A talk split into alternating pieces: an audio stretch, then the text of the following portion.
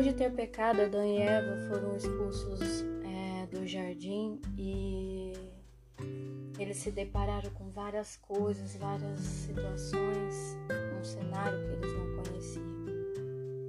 E uma delas foi a escuridão. Quando veio a escuridão, Adão teve tanto medo, tanto medo, que no capítulo 12 do livro de Adão e Eva, ele diz dos apócrifos, claro. Ele diz assim que Adão golpeou o seu peito e também Eva, e eles pentearam a noite inteira até a aurora se aproximar. E eles lamentaram, suspirando a noite longa. E Adão agrediu-se e jogou-se no chão da caverna, em amargo pesar, e por causa da escuridão ali permaneceu morto. Mas Eva ouviu o barulho que ele fez ao cair no chão, e ela tateou à sua volta, procurando-o, e, e encontrou, e como um cadáver então ela ficou com medo, sem fala e permaneceu junto dele. Mas o Criador misericordioso olhou para a morte de Adão e para o silêncio de Eva, por causa do medo da escuridão. E a palavra de Deus chegou a Adão e ressuscitou-o de sua morte, e abriu a boca de Eva para que ela voltasse a falar. Então Adão ergueu-se na caverna e disse: Ah, Deus, porque a luz nos deixou e a escuridão nos acometeu? Por que nos deixais nessa longa escuridão? Por que nos querei assim castigar? E esta escuridão, ó Senhor, onde estava antes de nos acometer? Ela é tamanha que não podemos ver um ao outro pois enquanto estávamos no jardim não víamos nem mesmo sabíamos o que é a escuridão. E não fiquei oculto de Eva, e nem ela ficou oculta de mim. Até que agora ela não me pode ver, e nenhuma escuridão nos havia acometido antes, separando-nos um do outro. Mas ela e eu Estávamos ambos numa única luz brilhante, e eu a via e ela a mim. Mas agora, desde que estamos nessa caverna, a escuridão nos envolveu e nos separou, assim como eu não a vejo e ela não vê a mim. Ah, Senhor, quereis então castigar-nos com essa escuridão? Então, quando Deus que é misericordioso e cheio de piedade, ouviu a voz de Adão lhe disse: Ah, Adão, enquanto o bom anjo foi obediente a mim, a luz brilhante repousava nele e em suas hostes. Mas quando ele desobedeceu o meu mandamento, eu o privei dessa natureza luminosa e ele se tornou opaco. E quando ele estava nos céus, nos domínios de luz, ele não conhecia nada da escuridão. Mas ele desobedeceu, e eu fiz cair do céu para a terra, e foi esta escuridão que lhe sobreveio. E sobre ti, ó Adão, enquanto o meu jardim o obedece, obediente, enquanto em meu jardim e obediente a mim, essa luz brilhante repousou também sobre ti. Mas quando eu soube que tua desobediência privei-te dessa luz brilhante, ainda que assim, por minha misericórdia, não te transformei em escuridão, mas fiz teu corpo de carne e sobre ele estendi esta pele, a fim de que suporte o frio e o calor.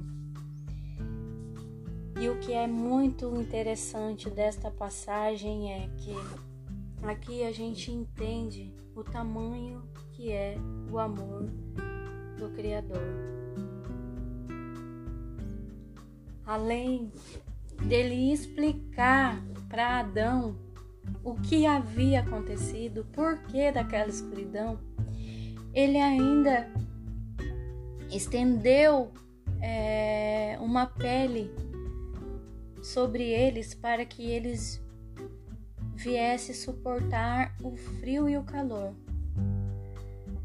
O amor de Deus é isso.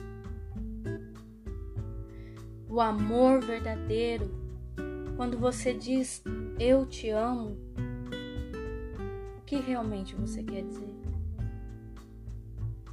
É assim que você ama? Adão desobedeceu. Ele entristeceu o coração do Criador. E ainda assim, o Criador fez questão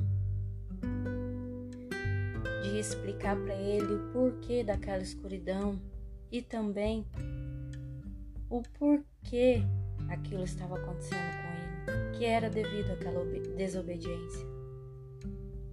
Ah, Deus ficou tão triste com Adão e Eva, mas sabendo que ele, diante daquela escuridão, ele se colocou tão pequeno, tão inútil, que se golpeou e caiu como morto. Eu acredito que esse como morto é sem fôlego, sem vontade de viver, como muitas vezes nós ficamos, sem vontade de viver. A nossa carne está ali, nossa alma está ali, mas a gente está morto por dentro.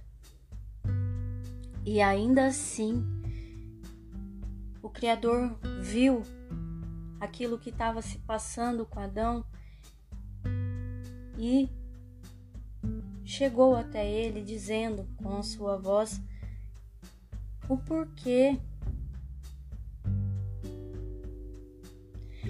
Mas quando eu soube da tua desobediência, privei-te dessa luz brilhante, e ainda assim, por minha misericórdia, não te transformei em escuridão. Gente, é muito lindo Saber que Deus, por mais que Adão desobedeceu, ele não transformou Adão também em escuridão, como ele transformou aquele anjo que tinha caído. E ele fala ainda: Mas eu fiz o teu corpo de carne e sobre ele estendi esta pele, a fim de que suporte o frio e o calor. Ou seja, a nossa pele foi algo que veio para nos dar um suporte. Foi uma obra de amor. Quantas vezes a gente pensa que o Criador nos abandonou quando nós nos deparamos com uma escuridão? E não é uma escuridão de luzes, às vezes uma escuridão de alma, uma escuridão de pensamento, uma escuridão de ideias. E ao invés de a gente achar que tudo terminou, a gente precisa lembrar que mesmo que nós não merecemos, ele nos amou de tal maneira que Ele sempre nos coloca de pé. O Criador amou a criatura, Ele amou a sua criação.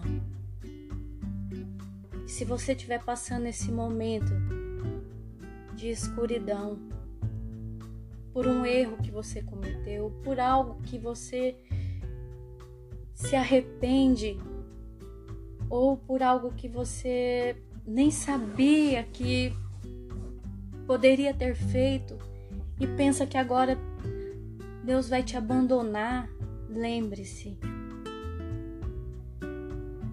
Ainda que você tenha todos os motivos para ter essa dúvida, o Criador sempre vai estar contigo. Assim como ele veio e falou com Adão também falou para ele que aquela pele que ele havia dado era para que ele viesse suportar o frio e o calor, aquilo se tratava de uma forma de amor. Às vezes você não está entendendo. Apenas reflita. Nem tudo é forçosamente o um mal. Ainda que haja escuridão, Deus quer te ver de verdade, vivo e de pé. Tenha uma boa noite. Eu espero ter ajudado.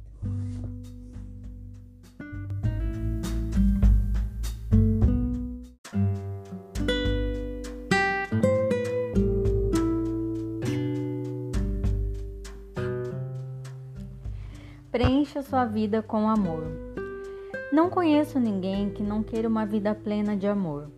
Para que isso aconteça, o esforço inicial tem que ser nosso. Em vez de esperar que outras pessoas nos ofereçam o amor que desejamos, somos nós que devemos ser uma visão e a fonte do amor. Temos que investir em nossa caridade para dar o exemplo que outros possam seguir. Alguém disse que a menor distância entre dois pontos é uma intenção. Isto é certamente verdadeiro com relação a uma vida plena de amor. O ponto de partida ou fundação de uma vida plena de amor é o desejo e o compromisso de ser uma fonte de amor. Nossa atitude, escolhas, atos de caridade e vontade de ser o primeiro a perdoar farão com que alcancemos nosso objetivo. Da, própria, da próxima vez que você se sentir frustrado com a falta de amor em sua vida ou no mundo, faça uma experiência. Esqueça do mundo e das outras pessoas por alguns minutos. Em vez disso, olhe em seu coração. Será que você pode se tornar uma fonte ainda maior de amor? Pode fazer brotar pensamentos de amor sobre você mesmo e os outros? Será que pode entender esses pensamentos amorosos de forma que eles atinjam o resto do mundo, até mesmo pessoas que você sente que não merecem? A abrir o seu coração para a possibilidade de um amor ainda maior e ao se estabelecer prioritariamente como uma fonte de amor, em vez de ser um mero receptáculo, você estará dando um passo importante na direção do amor que deseja. Irá também descobrir algo realmente memorável. Quando você passa a se enfatizar como pessoa amorosa, que é algo que pode controlar, e coloca menos ênfase na recepção do amor, que é algo que você não pode controlar, descobrirá que a vida é plena de amor. Logo você descobrirá um dos maiores segredos do mundo. O amor é sua própria e plena recompensa. O que eu entendo desse texto é que ele fala é, de uma maneira sutil e que às vezes a gente nem consiga entender. É... Por exemplo, ele dá uma ele dá uma sugestão de que a gente deve, ao invés de esperar que as pessoas nos amem, amar a nós mesmos. E mesmo que às vezes algumas pessoas elas passem pela nossa vida e ainda elas não mereçam, a gente precisa é, emitir esse amor, mesmo que elas não mereçam. Porque de uma vez que você emite esse amor, mesmo que você tenha todos os motivos do mundo para você não amar, é, talvez uma situação ou uma pessoa, você precisa liberar esse amor próprio. Você precisa liberar esse amor que você tem por você mesmo e emitir de uma forma que as pessoas consigam captar esse amor. Porque se essa pessoa não te devolver o amor, é, ela vai ser contaminada por esse amor. Mesmo ela tendo feito algo de ruim para você, é, ela vai é, receber um amor que vai tocar o coração dela, né? E isso pode mudar a vida dela. Isso vai mudar a vida das pessoas. Então, o que eu entendo desse texto é que nós temos que nos amar ao ponto de emitir o amor próprio para as outras, é um amor, um amor próprio para as outras pessoas que venham contagiar. E de uma maneira que a gente vai receber isso em troca. Por quê? Porque aquilo que a gente dá, a gente recebe. Né? É uma lei. Tudo que a gente planta, a gente colhe. E ainda mais que o nosso amor próprio é algo que a gente pode controlar. Só que o que as pessoas é, as pessoas pensam de nós, ou que as pessoas sentem a nosso respeito, a gente não pode controlar. Mas o que a gente sente ao nosso respeito, isso a gente pode controlar. E de uma maneira que nós sentimos e vivemos esse amor dentro de nós, dentro de nós mesmos, é muito maior a recompensa que a gente vai receber de amor em troca do que a, a, a possibilidade de algo ruim nos, ati, é, nos atingir a uma maneira que a gente possa ficar é, paralisado. É, deixa eu ver se eu consigo entender, é, explicar de uma maneira mais clara, porque é muito interessante a maneira que esse pensamento, essa, essa reflexão está falando ao meu coração, porque às vezes a gente passa por tanta situação que vai minando esse amor, que vai minando o amor próprio, que vai tentando nos, é, nos nos paralisar de uma maneira que a gente olhe para a gente mesmo e não sinta vontade de nos cuidar, de nos amar, de, ser, de mostrar que nós estamos de bem com a gente. E a primeira, a primeira coisa que vem também na minha cabeça sobre esse texto é a palavra de Deus, que diz que amai a Deus sobre todas as coisas e amar o teu próximo como a ti mesmo. E dentro dessa frase, amar o teu próximo como a ti mesmo, vem essa reflexão é, para consolidar que nós devemos nos amar. E quando nós nos amamos a nós mesmos, a gente não consegue emitir um sentimento ruim para com o próximo entendeu? Então, se eu me amo, se eu emito esse som, se eu emito essa frequência de amor, automaticamente eu recebo essa frequência de volta. Entende? Porque é aquela questão de que um, por exemplo, né, que eu vou utilizar o exemplo do imã. Um imã atrai outro imã. Agora, se eu emito ódio, eu não posso atrair amor. Compreende? Então, se eu emito ódio, eu vou atrair o quê? O ódio. Né? Então, eu tenho que emitir o amor para que eu venha atrair mais amor. Independente se passar pela minha vida pessoas que não emitem, né? Pessoas que não emitem amor. Eu tenho que ser a fonte desse amor. Por quê? Porque eu consigo controlar o que eu sinto.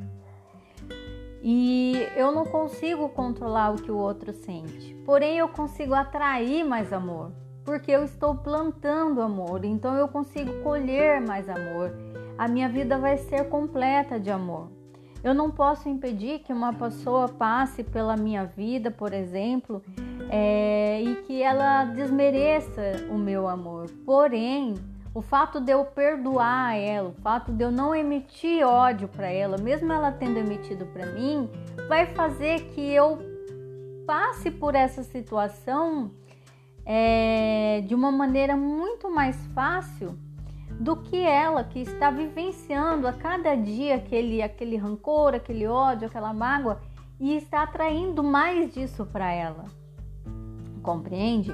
Então, às vezes eu penso que Deus é tão é tão, foi tão engenhoso nessa questão de fazer com que às vezes nós nos deparamos com essas pessoas que não estão emitindo a mesma frequência de amor que, que a gente, para que elas possam conhecer através de nós esse amor, para que elas venham sentir, né, através de nós algo bom, para que elas venham entender que não existe somente o lado ruim das coisas, mas que também existe o lado bom das coisas, que se ela foi uma vítima, que se ela foi uma vítima da, do acaso, da vida e de consequências que atingiram a, o consciente dela e hoje não permite que ela saia desse ciclo, né?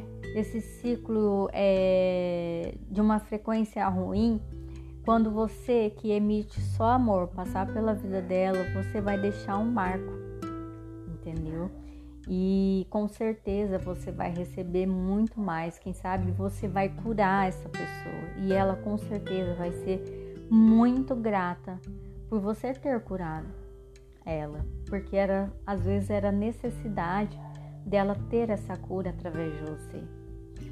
Então é uma lição grandiosa para mim, apesar de que eu já senti, né, muitas vezes essa essa essa palavra forte em mim, mas eu também já passei por momentos e situações que é, tiraram de mim o amor, né, que roubaram o amor e que foram tão forte é, o lado oposto que arrancou tudo que eu tinha, toda a reserva que eu tinha. E eu precisei me, me restabelecer. Porém, como a minha essência é amor, eu não consegui é, desejar o mal para essa pessoa, não consegui emitir o mesmo que ela me deu. E eu espero que essas pessoas que passaram por mim e que tiraram de mim algo de bom, possa ter feito algo de bom com aquilo que ela, com aquilo que elas tiraram de mim, que elas consigam, que elas tenham conseguido entender o que é amor, que elas, que elas tenham conseguido aprender o que é amor, que elas tenham, é, que elas façam um bom uso daquilo que elas tirou de mim e que elas é, consigam entender é, que um dia talvez elas tiveram oportunidade de conhecer o amor. Eu acho que, que não tem mais nada a dizer a não ser isso. Dê amor. Se concentre em você mesmo. Se concentre em cuidar de você e espalhe esse amor, porque isso é algo que você pode controlar. O que as pessoas fazem você não pode controlar, mas você pode impactar a vida dessas pessoas. Você pode mudar e, quem sabe, até curar alguém com o seu amor próprio, certo? Eu deixo aqui essa reflexão, valeu muito para mim e por isso que eu sempre volto aqui a conversar com vocês e sobre esse livro magnífico. Não faça tempestade em copo d'água, porque tudo na vida é copo, é, são copos d'água e tem uma frase que eu quero acrescentar, né, que eu aprendi com o meu professor, que tudo na vida é neutro mas somos nós que colocamos as cores que nós queremos enxergar. Então a gente pode colorir ou então a gente pode deixar no preto e branco, né? Então veja as cores que você quer dar para todas as situações da sua vida e principalmente cuide do seu amor, que é o seu amor próprio e espalhe amor. Assim você vai ter mais de volta. Ou você vai curar outras pessoas. Muito obrigado por ter me ouvido até aqui. Espero ter ajudado. Fica com Deus. Até mais.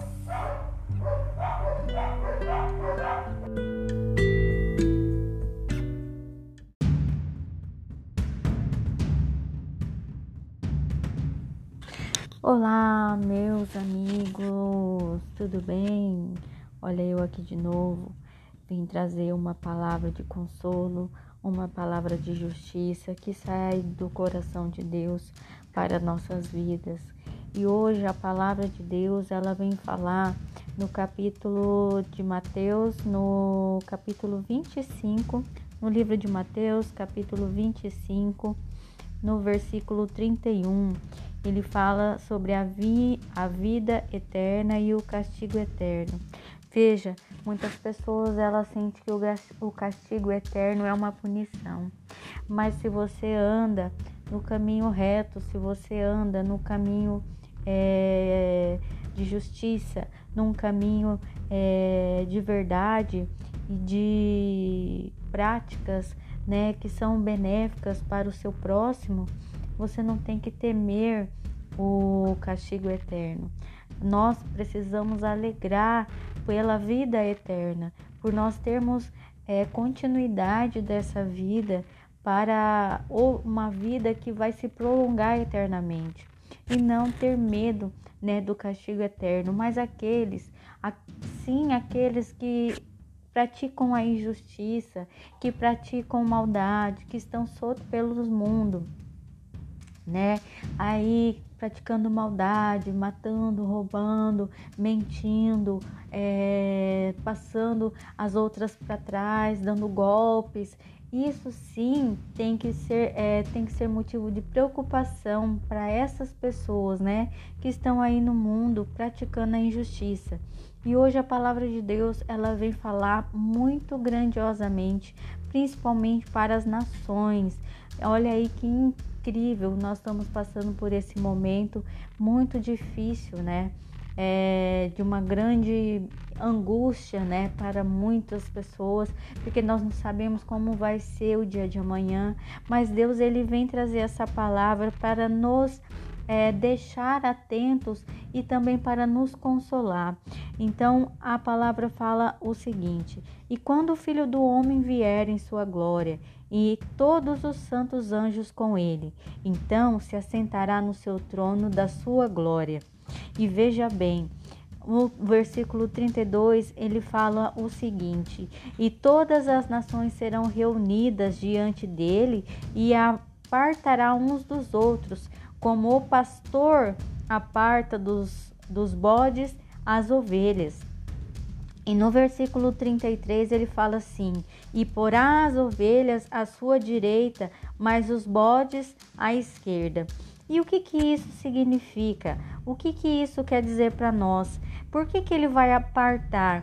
Veja bem, aqui no versículo 34 fala: Então dirá o rei aos que estiverem à sua direita: Vinde, benditos do meu Pai, pois por herança eu tenho, é, eu, por herança o reino que vos está preparado desde a fundação do mundo. Porque tive fome e deste-me de comer, tive sede e deste-me de beber. E era estrangeiro e hospedaste-me, né? Estava nu e vestir e vestir é, vestires-me e adoeci e, vi, e visitaste-me. Estive na prisão e foste me ver. Veja bem como que é que Deus vai apartar, né, a justiça dos injusti a, injustiça dos injustiçados. Por exemplo, ele vai chegar diante de todas as nações e veja, ele vai pegar e vai separar por povos, ele vai separar pelas nações, ele vai separar é, para a direita e para a esquerda, e ele vai falar: Vinde a mim, aqueles que foram é, justos, aqueles que, que fizeram o bem, e que bem é esse? Aqueles que fizeram bem aos seus filhos, ao seu próximo, ao seu ente querido, aos que estavam próximos, que estavam ao seu redor, aqueles que praticaram justiça, que tiveram empatia, que tiveram é, que tiveram é, é, piedade. Aqui, né, no, no capítulo é, 36, ele fala: Eu estava nu e vestiste-me Adoeci e visitaste-me. Estive na prisão e foste me ver. Esse, estive na prisão. Por que, que nós devemos nos compadecer das pessoas que estão é, na prisão? Hoje eu tenho uma visão assim, que essa pessoa, com certeza, ela teve uma infância completamente perturbada, ela tem uma geração, uma, uma, um subconsciente, né, é, geracional completamente com algum problema que fez com que ela viesse a cair no erro e viesse a cometer é, uma injustiça, viesse a cometer um crime. Mas contra essas pessoas pequenas, essas pessoas que, que foram para o mundo do crime, nós temos que pedir a compaixão para que Deus venha alcançar o coração delas, para que elas venham se arrepender, para que elas venham se libertar, né? Para que elas venham é, diante de Deus pedir perdão e nunca mais vir pecar, porque Deus ele quer que todos venham ter o direito da salvação. Mas se essas pessoas que cometeram um erro, que cometeram uma injúria, que cometeram é, um, um, um crime, se ela não viesse arrepender no dia, no dia do, do, do, do fim, né, da vinda do nosso Salvador, essas pessoas serão colocadas na esquerda e Deus vai é, falar para eles através do nosso Salvador, para que eles sejam apartados para o castigo eterno.